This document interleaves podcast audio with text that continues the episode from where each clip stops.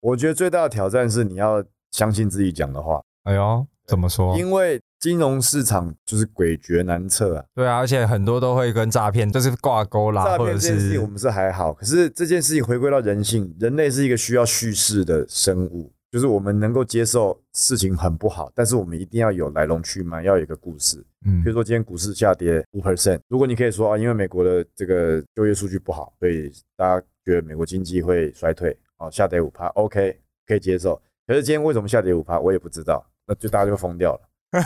，OK，所以就需要故事。可是你有时候在讲故事的时候，请你也不知道是故事真还是假的，你也只是从你在市场上、在电脑或者在你可以找到的空间里面搜寻到的资讯，去拼凑出你自己的故事，去解释给人家。嗯，那在这个解释过程中，你到底觉得这个事情是真的，相不还是相信？还是你觉得你只是要硬讲？嗯，这个事情是对我来讲会是比较困难。大家好，欢迎来到 My My 职人秀，由 My My Studio 所制作。每周二将由主持人 Charlie 为您带来专家职人的精彩故事。 Hello，大家好，欢迎收听《麦麦职人秀》，我是主持人 Charlie 黄成玉。今天这一集呢，我们要聊一个非常特别的主题，是综合格斗。就我这辈子还没有打过拳击或是格斗，就我自己的身形非常的瘦小，所以照理来说这件事情是离我相对遥远的。但今天我们非常开心来邀请到了一位在这个行业的专家，那他同时呢也是一个知识变现的专家，毕业于北大气管系，从事金融行业十年的时间，却放弃了这样的高薪工作，转战了格斗界，现任为 BNF 的总长，也是硬邦邦国际股份有限公司的负责人，同时呢也是中华民国综合格斗协会的发言人。让我们欢迎今天的大来宾 Jeff 黄玉仁。 Hello，大家好，我是 Jeff。我要反驳你刚刚的话，战斗离我们想象的永远不 远，所以任何人都要学习怎么战斗。哦，就是要保护自己，对不对对？所以不管男生女生，其实都很需要。需要 OK，哎、那人活着就是要奋斗，然后就要奋斗嘛，所以 Jeff 奋斗，一路奋斗到现在到，的经历了各种大风大头浪，破血 流。头破血流，然后最近又一堆新闻，啊是的好，就不不讲了。 没关系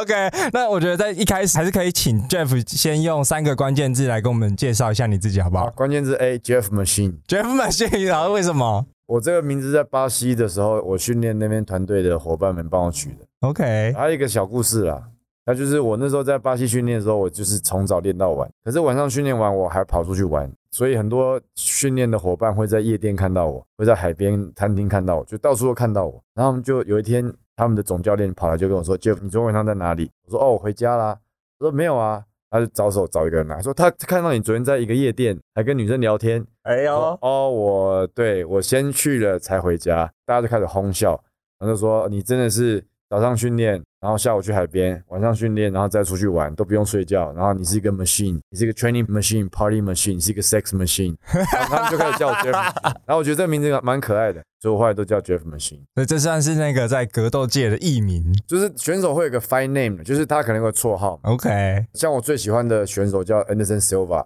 嗯叫哼 Spider，哦他有，OK，哎手长脚长，然后他也可能有类似蜘蛛人那种超快速反应，所以他就叫 Spider，哦，都会有一个名啊号， ，Jeff Machine 就是在场上超级能打，对超级耐久就，是一个 machine。一个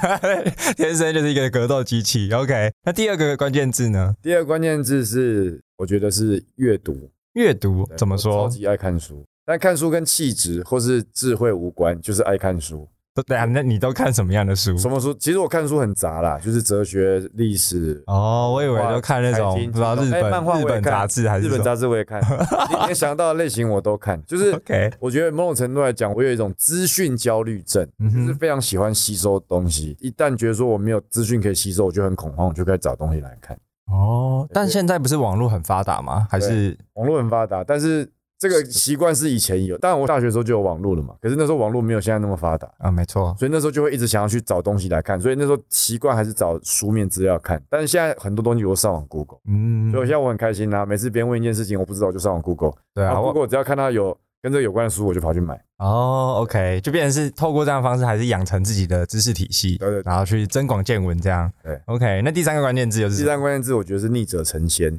逆者成仙，什么鬼？逆者成仙是我师傅送给我的修炼的心法，还 OK 我我还把它刺青刺在我身上。嗯然，后那时候吃完青跑去找我师傅，然后师傅我给你看，我就要看，然后师傅就嗯很好很好，就这样很高兴。他是我们门派也是道家一个修炼心法，但我觉得他也是一个人生的座右铭，就是逆者成仙。我们从字面上来看嘛，就你要选择跟别人不一样的道路，然后你才会成为不一样的存在。然后我觉得这句话撇开在练功上面的意义，我觉得它很有启发性，我就把它刺在我身上，然后也当成一个鼓励自我的座右铭。哦，所以也算是师傅送给你的话朋，友的话，然后影响你一辈子这样。对，然后你现在所有做的事情也都跟这个东西有关，就是算是座右概铭概了念上有关的， OK。概念上有关。 OK，好，我觉得就是从三个面向来认识 Jeff，也算是我的第一次吧。那我觉得还是要聊一下，哎，我们怎么认识的、啊？我们怎么认识的？我们有一共同朋友嘛，对，一个很厉害的大哥，我都叫他邓哥，邓然后哥。透过他引荐就认识。还 OK，蛮还蛮有趣的场合了。对，我我反正因为 Jeff 现在也是我们那个安东夫人的舍友啦，对，所以今天有我这哦辈子个，没想过我会加入福人，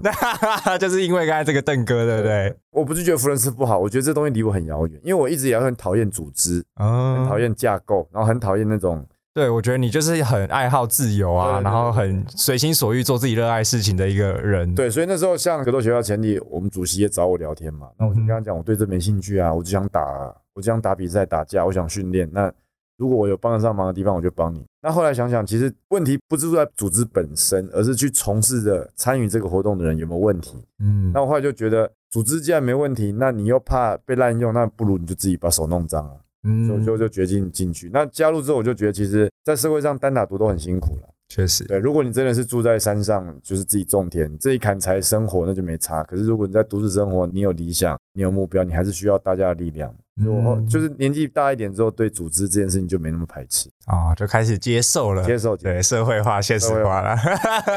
好啊，我们职人秀的惯例啦，一样会回到就是可能求学期间，然后聊一下大家在工作的经历，然后也让听众朋友们更了解 Jeff 的背景。因为其实现在会知道，就是你就是一个在台面上打拳教学的大人物嘛。对，那过去呢，我也知道是从北大气管系毕业，然后就在金融业就是深耕了嘛，而且其实也混得还不错。还可以。对，那诶。就气管毕业，当初是什么样契机，然后进入到金融产业去的？其实我是念中心法商啊，然后我是改制的第一届北大。那因为我那时候念的是气管，我的主修是气管里面的行销跟财务。 OK，那我非常讨厌财务，但是因为财务那时候的分数相对比较好拿，所以我就选财务。那行销是我自己的兴趣，然后但是那时候我们同学在聊天，大家说以后你要做什么，我就说我绝对不要做金融业，好无聊、哦。毕业之后我是第一个进金融业，而且是待最久的，几乎是待最久的， 因为是待几最乎是久的待最久的。对，然后这就是一个人生的讽刺。 OK，在在金融业待了多久时间我？其实差不多十年了。我退伍前就开始在做金融业，因为那时候我有朋友找我，我就开始在了解一些东西，然后休假也有去实习。因为当兵退伍前，像我们那时候当两年，哦所以假很多嘛。对我说一个礼拜休五天四天，你回台北你也不会一天到晚想玩，所以那时候就有去实习看一看，然后跟着 Coker。哦所以一退伍我就去金融业，我一开始也有做保险公司，OK，对是当业务员吗？还是当业务，但那时候去保险公司反正很好笑。某超大型保险公司那时候推出一个专案，就是你进来六个月有保障底薪，然后辅导你考证照。然后考五张金融相关证，然后想说哇，那有钱领又可以考证照，太好了，就去了。就去了？哎，真的很爱学习耶。对，然后后来考嗯，完就走了。 哎，现在很多像房仲啊、保险，现在也超级多，而且底薪都给的还不错。对，然后就但考啊但但是这个就不，我我我是实际不晓得那个超你的那个程度对，然后会很超吗？还是其实我觉得还好哎、啊就 OK 是可能从小啊？就、反正你本来就那里超我从小抗压性就还可以啦， OK 对，所以那时候就觉得反正做就做嘛，然后业绩也没有很好，但就考试都考过了，然后就跳到另外，然后时间到就走了，这样有多待了一两个月啦，觉 OK 得时间到的时候有点讨人 厌，有点有点太过于利用人家了。 OK 多待了两个月，他说：“对我业绩真的不好，你把我赶走吧。不嗯用，你再努力一下，算了，我不要做，我不要耽误你们，然后就走了，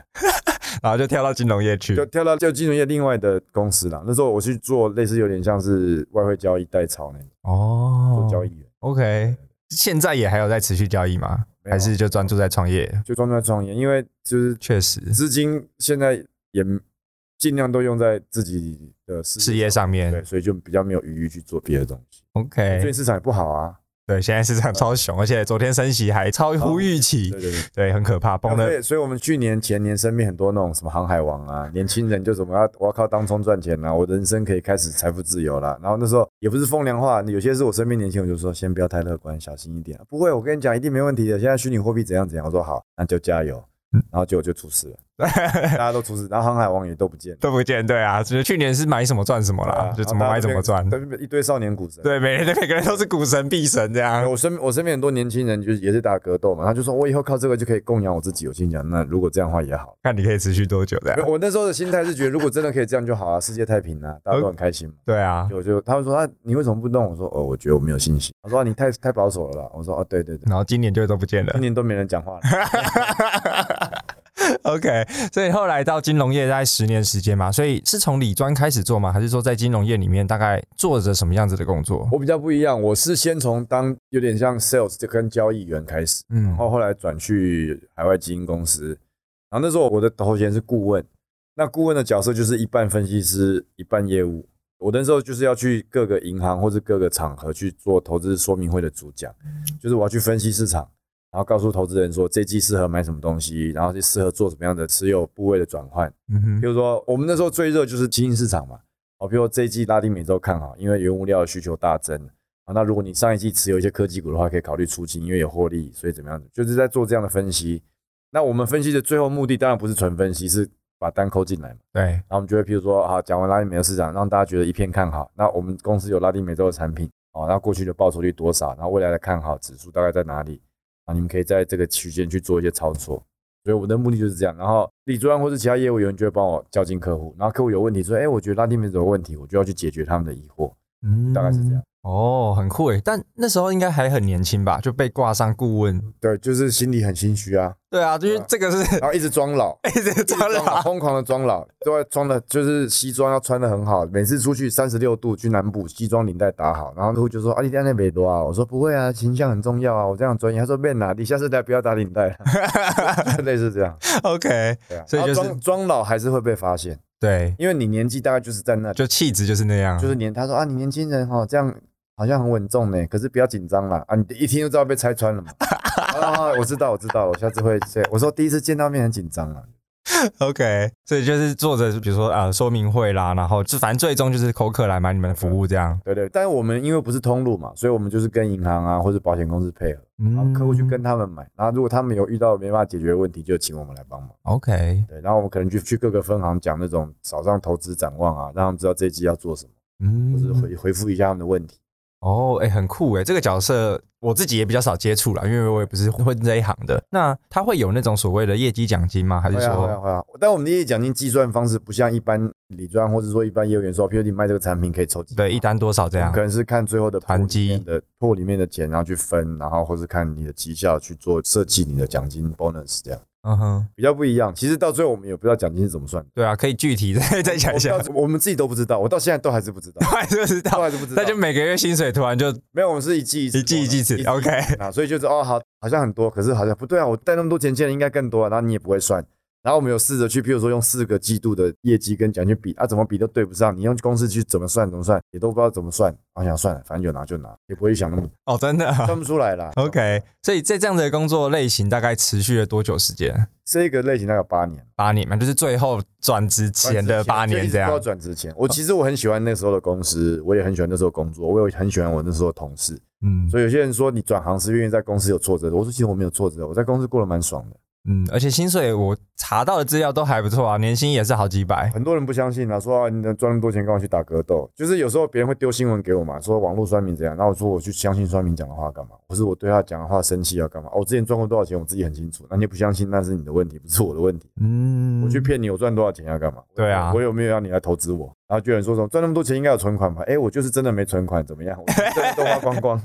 怎么说？因为我看，看，因为我有看到说你赚的多，然后也花的很多，对啊，为什么我不能花钱？我那时候才几岁而已你。是及时行乐吗？那时候才几岁，也不会想。你说二十几岁、三十岁的人会想退休，不可能的。哦，所以就是一个反正赚多少钱就花多少花多钱，少基本上没有那然后那一这个那个期间是没有什么然存后到家里钱面的。当然，譬如说那时候家里有些支出开销，我都会出，我嗯不可能说家里跟我没关嘛。但是我其他钱该弄该换的想换掉扣掉之后，觉得哦，我可以买就买东西就花，我存钱不用存，我下我下一季就有钱了。哇，真的是，我觉得年轻赚到钱的人都会有一个这样子的通病，对啊，就是你会觉得赚钱很容易，然后下个月马上就出来，所以花钱是完全没有节然后哦别制人的。 说你很奢侈，我说不会奢侈啊，我认识在 香港工作的更奢侈了，每天下来劳力士劳力士啊，每天每想天交易完下来买劳力士，然后说我那个香港朋友他说有一次他们三个人交易完，然后那次赚了不知道几万美金嘛，嗯哼然，后就三个人下来买一支红酒，买一万多块啊，然后三个人就拿来兑水喝，然后喝完就把那个标签贴纸撕下来贴在他们的本子上，说我买过这支哦，嗯，就是一个收藏记录概念这样。这样啊。就年轻人赚钱，哪有人在想什么要存钱、要退休？不可能。嗯对啊，那那时候因为我看到报道就写说，您甚至在海外消费，让人家觉得你好像是亚洲富二代，之类的啊、但其实你比较像是靠自己我撑起我来们上的。，班族啊是上 班族啊，我大家现在很清楚，我那时候去意大利玩，然后去他们一个 Dolce Gabbana 的店，在罗马广场那边。然后第一天进去，我就穿牛仔裤 T 恤，没有人要理我啊、然后我就说我想看这个，我看啊，我要，我想看那个，我要。然后他们就眼睛就亮了，哎呦，捡到会宝，会买哦。然后我就会看看看，然后最后就买了一大堆。嗯嗯，，他们说啊，先生先生谢谢你什么干？我说我明天再来，因为我还没看完。然后他们就可能有点当真。然后隔天他们看到我来，真的就列队在门口等我，就好像真的，然后真的。然后那天我买完就说、哎、差不多了，我我觉得没什么东西可以买了。然后他们就说哎。留个联络方式，他们就说什么以后可以直接寄当季的行路，甚至可以邀请你来看秀，然后你可以直接在网络上下订。我说哦好，谢谢。那我心里想，我不会在网络上下订，因为没那么有钱。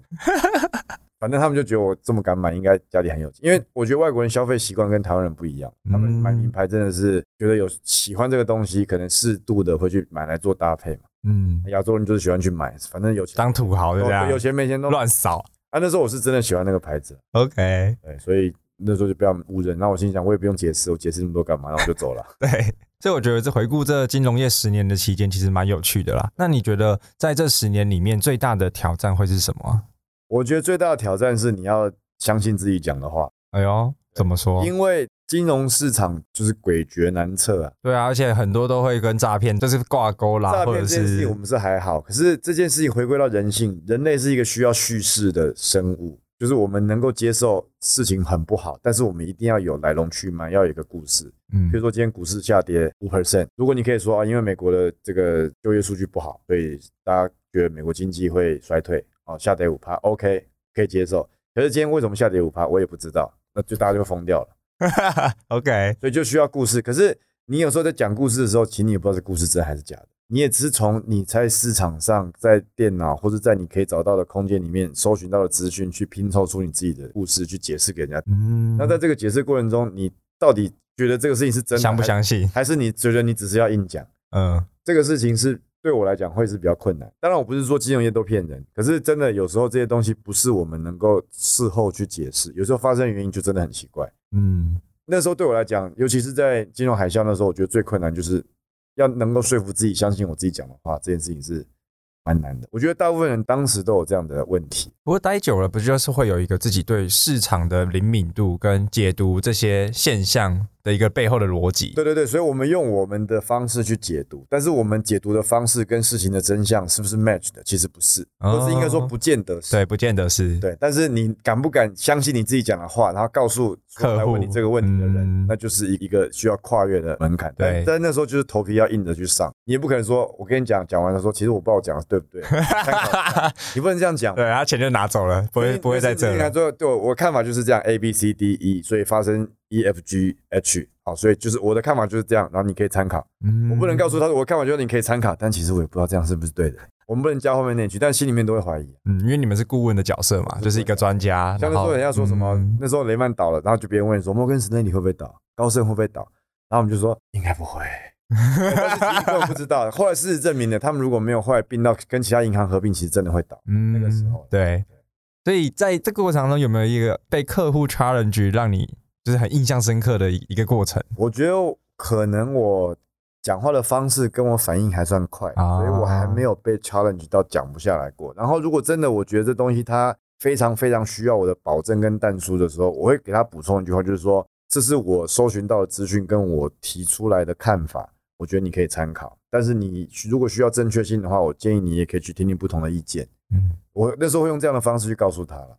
就一个转球啦，不是对对对不是全部都在自己身杀上。球我就举起来，哎、回去给你接。 对对对对对，OK。那我觉得最后就是因为 Jeff 也在金融业待过十年嘛，而且过去是算是商科啦，就是这方面的背景。那因为我相信也有很多像我们听众很多也是在念商科，然后他们可能也想要往金融业发展。那对于你来说，你可不可以也总结三个给年轻人，然后未来想要从事金融业一些建议？第一个一定要大量的阅读。嗯对，我觉得阅读是培养你思考跟让你去抽丝剥茧一个非常重要的能力。阅读不见得要读书，你可以透过任何形式去吸收资讯都好。但是如果要做金融业，我觉得吸收资讯的能力跟吸收资讯的意愿要非常非常强，因为金融市场它的资讯来源，它跟它所有要依据的东西太庞大了。所以，如果你不阅读，其实你会没有办法去消化，你没有办法去建立刚刚我们讲到的，在一个产业里面你该有的 know how 跟逻辑。所以，其实很多投资的大师，他们都不是学金融出身的，嗯，可能对，哲学或学历史或者学文学，因为其实重点是你的思考。思考脉络跟逻辑，你要念金融，你要做商科，其实你出社会去 take 个十本书，你就大概知道一个脉络了。可是你的思考能力的培养是需要很长的时间。哦，感觉你有这方面的天赋哦，K 完十本书就略知一二。我相信我，我也不敢说我自己 K 完十本就可以这样子。对啊我的意思是，如果你你你，譬如说金融业，你大概读个十本经典的作品，你就大概知道说投资产业有一些脉络对，这然样，后产业的状况，然后怎么样去分析一个市场，你大概知道一个状态，那你还是需要经营去辅助嘛。嗯，对，但是有些人觉得念商学院很棒，可是我觉得某种程度来讲，念商学院有好有坏。你花很多时间去钻研这些东西，但是其实你如果没有建立起自己的思考模型跟系统，你出社会之后，你要重新做这件事情会比较困难。嗯，我觉得阅读真的超重要非常重，要而且就为什么大家都要讲活到老学到老，而且你会看到那些很成功的企业家，他们每天也都还在接收新资讯，然后持续在学习。好，所以我觉得好一个老掉牙的那个 没问题。那第二个建议是什么？第二个建议是要培养抗压性，然后多运动，啊，要多运动。OK，因为我觉得运动是一般人最能够接触到胜负跟压力的方式，而且相对是比较不会对内心造成伤害的。哦，就是你运动，你去打任何球类，或是去做任何运动，你都会牵涉到竞争或者挑嗯战嘛。那你可能会成功，可能会失败。那你对挫折跟失败的容忍，在金融业，其实在各个行业里都来讲都很重要。所以我觉得就是这件事情，如果你真的想从事金融业，这个蛮必要的。然后像今年市场也很不稳定，那如果你抗压性比较差，你可能就会被击溃，嗯哼真的会被击溃。我像我现在很记得很清楚，我那时候有时候市场出事，我一天要接一百通电话，没有夸张，真的，一天要接一百通电话。哦那压力很大欸。就李专从早到到晚都在问你，然后每个都恐慌，现在怎么办？今天又掉多少？对不对？怎么怎么的？你不能再讲到一半自己崩溃掉，嗯，就要要把它 hold 住这样。对，你要把它 hold 住。然后那个时候，如果市场很不稳定，你可能要经过这样的时间，可能是一个月、两个月，你必须要能够撑住。所所以我得觉得抗压性蛮重要的。也、哦真的是，而且我特别要带到运动。那是不是在这个行业里面，相较之下就是一个比较竞争，而不是竞合它其实某种程度来讲，有点像零和游戏， ？OK，就你赢了就有人输。相，较之下啦。但是当然，客户的资产它可以拨给很多人做嘛，嗯哼，但是客户心里面也会比较，我有三个李专，或者我有三个谁绩效比较谁好啊绩效比较好，我可能慢慢就移到他那边，所以 OK，它接近零和游戏，嗯，就跟其他产业不太，又不太一运动样是。百分之百的零和，我赢你就输。对，但金融业的业务来讲是类似零和，但是也许你还是会有一个事，如果客户看到你绩效不好，他特别喜欢你，你很啊老实，对，还是有一些机对，，那还是有一些我单这我我的样。资产可能放十趴在你这边好了，我鼓励你，对，对，所以你还是有饭吃，嗯哼。所以这个我觉得也蛮重要。我觉得这真的是蛮中肯的建议，因为而且真的很关键是跟运动去做结合，对因对为你就是在你看陪国外很多陪练同样的心智国。外很多金融业或者国外很多企业都喜欢找以前在念书的时候是运动员背景，哦因为对挫折容忍度比较高，然后你也比较竞争性比较强。嗯，对，所以为什么外国的学校教育体系很强调就是课外活动这件事情？哦因为真你如果只会读书，没某必种用程度来啊，讲，你没有其他生活技能，啊你嗯没有其他面向的智慧啊。对，而且出社会之后超怕那种就只会念书的人，哦，那超超超就是书不会变通，不会去那个真 的有是时，候讲八 头趴下去。难怪你现在都是用拳击直接揍人这 样。那最后一个建议又是什么？我觉得要真诚，啊，真诚，就是有时候你真的会遇到你没办法解释或是不了解的事情，你可以用要包装的方式去说出来，你对这件事情其实并不是那么了解。但是我觉得你要真诚，就是很多有钱人或是你想专攻那种高资产客户，他们都非常聪明、非常精，你绝对讲不过他们，你也不可能瞒得住他们。但他们看的是你的态度，啊比如说在市场崩跌的时候，他问你问题，你是很真诚的告诉他你希望可以怎么做，然后跟他讨论解决方案，或是说你只是真的很油条，他们都知道啊。嗯，绝对都知绝道，对都知道，就是只是要戳破你，或是不要那种感觉，就像是以前小时候我们都会骗自己爸妈，然后没有爸妈去网说，咖，没啊哎有抽对烟，对对，没有错，没有去网 感咖，觉身上都散发然着后就烟什味。么什么没有交女朋友，然后爸爸妈妈就说哦，好 了好了，那赶快洗澡，然后你就觉得耶，我骗过他们，但其实他们都知道，只是不想戳破你而已。对这种事情出社会之后，你会一直遇到，就是那种大老板或是高资产人士，他们绝对不是省油的灯。当你讲一件事情，你自己都不相信的时候，他们绝对不会相信你。嗯，但是如果你遇到困难是你没办法解决，或者你没办法通透的了悟到的时候，你告诉他们真相，但是你告诉他们我会努力帮你把这件事情用我的方式做好，他们会理解你是真心的。我嗯觉得这个很重要，我觉得真诚真的超级重要、哎，真的是，因为我觉得人和最重要，对啊。就是你所有事情才会顺。所以这东西很很有趣，就是大家对业务员形象是几个水侯瑞里，其实侯瑞里的业务员业绩都不是最顶尖的。嗯，最顶尖的员其实有时候反而是那种你看起来觉得好像人畜无害，没有杀伤力，但是他会得到非常多客户的信任，那对种是最厉害的。对，他跟大家都很好。对， OK，我觉得今天真的很精彩的分享，尤其是刚才三个总结。然后因为十年的时间之后就开始转战到格斗嘛，开始去巴西呀、受训啊、个训练等等的，对啊，所以我们也会在下一集的职人秀来跟大家分享 Jeff 的巴西之旅，对巴西的这个训练之旅，对，所以我们今天呢职人秀的节目也到此告一段落，那我们就下期节目见喽，大家拜拜。拜。如果你喜欢今天的节目内容，欢迎按下订阅及追踪，并上 Apple Podcast 留下五星评价。如果你有任何问题或是反馈，也可以直接私讯我的 IG 让我知道哟。我们下集节目见，拜拜。